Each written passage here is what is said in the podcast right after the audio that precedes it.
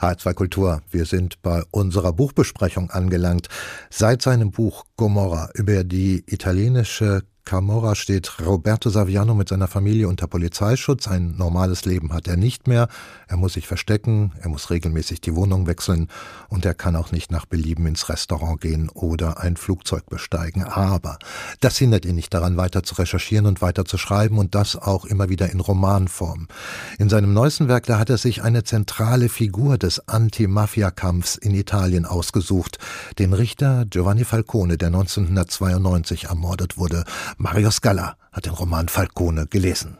Ein Leben ohne Mafia, so heißt es am Schluss des Buches. Das war die Utopie von Giovanni, wie Roberto Saviano ihn in seinem Roman meistens nennt. Und das war auch die Hoffnung eines Teiles von Italien. Aber eben nur eines Teiles. Falcone, 1939 in Palermo geboren, wurde 53 Jahre alt, ehe ihn die Mafia nach einigen gescheiterten Versuchen ermordete.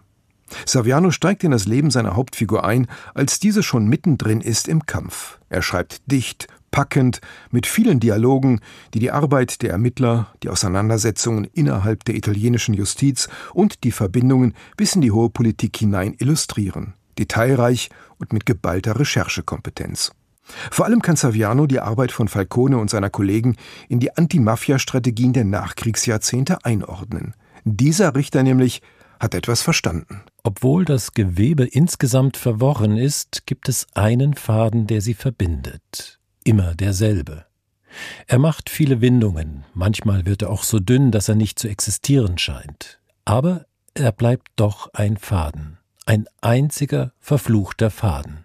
Und der besteht aus Geld. Entlang der Geldbewegungen zu ermitteln, kann die entscheidende Methode im Kampf gegen die Mafia-Organisationen sein. Falcones Leitlinie ist Follow the Money. Er geht zu den Banken und erstreitet die Herausgabe von Unterlagen zu Umtauschgeschäften von Lire in Dollar. In den 70er und 80er Jahren lagen in Sizilien die wichtigsten Raffinerien Europas. Das erlaubte die kreative Nutzung großer Öl- und Dollarströme zum Zweck der Geldwäsche. Falcone reist erfolgreich in die Vereinigten Staaten, um dort Spurensuche zu betreiben und Zeugen zu finden, die zur Aussage bewegt werden. Und eine zweite Veränderung im Kampf von Mafia und Rechtsstaat durchzieht diesen Roman. Dieses Mal auf der Seite der Mafia. In der Via Pepitone Federico gibt es nichts mehr, was noch brennen könnte. Ein gewaltiger Donner hat die Palazzi von den Fundamenten bis zu den Dachterrassen erschüttert. Eine Explosion von obszöner Gewalt. Im Umkreis von 400 Metern sind alle Fensterscheiben zersprungen. 75 Kilo TNT waren in dem Auto, das vor der Tür des Palazzos explodierte. Roccos Albtraum, dass einer seiner Personenschützer mit ihm sterben muss, ist wahr geworden. Genau das wollte dieses Attentat sein.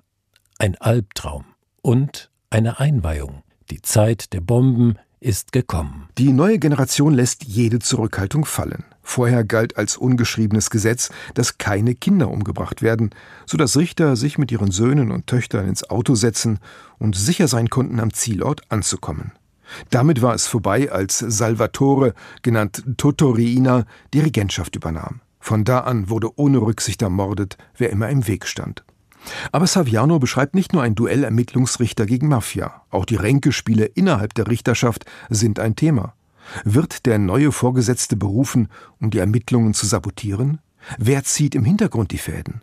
Ein Name taucht immer wieder auf, und das ist der von Giulio Andreotti, Premierminister der Demokratia Christiana und oberster Strippenzieher des Landes. Und mittendrin im Intrigenspiel steckt ein zunehmend frustrierter Richter. Falcone ist müde und glücklich. Das geht ihm durch den Kopf, während er in seiner neuen Wohnung am Tisch sitzt. In Rom ist seine persönliche Sicherheit weniger gefährdet als in Palermo, also kann er sich ein Stück Normalität gönnen. In Palermo hat er jeden Tag das Gefühl, man hätte ihn auf die Straße geworfen, mitsamt den gepackten Koffern und der Aufforderung, so schnell wie möglich auszuziehen. Ein Zuhause hat man im Grunde dort, wo man sich aufgenommen fühlt. Saviano hat eine Tragödie mit einem Helden geschrieben, der lieber keiner gewesen wäre. Man erlebt Falcone beim Triumph, als die großen Mafia-Prozesse der 80er Jahre zu vielen Verurteilungen führen. Aber auch in Momenten tiefer Niedergeschlagenheit, wenn es zu Berufungen und Freisprüchen kommt, wenn er versetzt bei Beförderungen übergangen wird. Und man spürt, wie er leidet, als er merkt, dass es einsam um ihn wird, die Mafia sich reorganisiert und seine Arbeit mit immer neuen Manövern behindert wird. Mit seinen Dialogen und Actionszenen wirkt Savianos Roman wie ein Filmskript. Aber in diesem Film stirbt am Schluss der Held und das Ende ist traurig. Der Roman Falcone ist ein Trauerspiel über einen, der wusste, dass er ein Leben auf Abruf führt, aber von seinem Traum, einem Leben ohne Mafia, nicht lassen wollte. Mario Scallas Kritik über den neuen Roman von Roberto Saviano über Giovanni Falcone. Er heißt einfach auch Falcone. In der Besetzung von Annette Kopetzky ist er im Hansa Verlag erschienen. Der Preis 32 Euro. Neue Bücher in HR2 Kultur. Weitere Rezensionen auf hr2.de.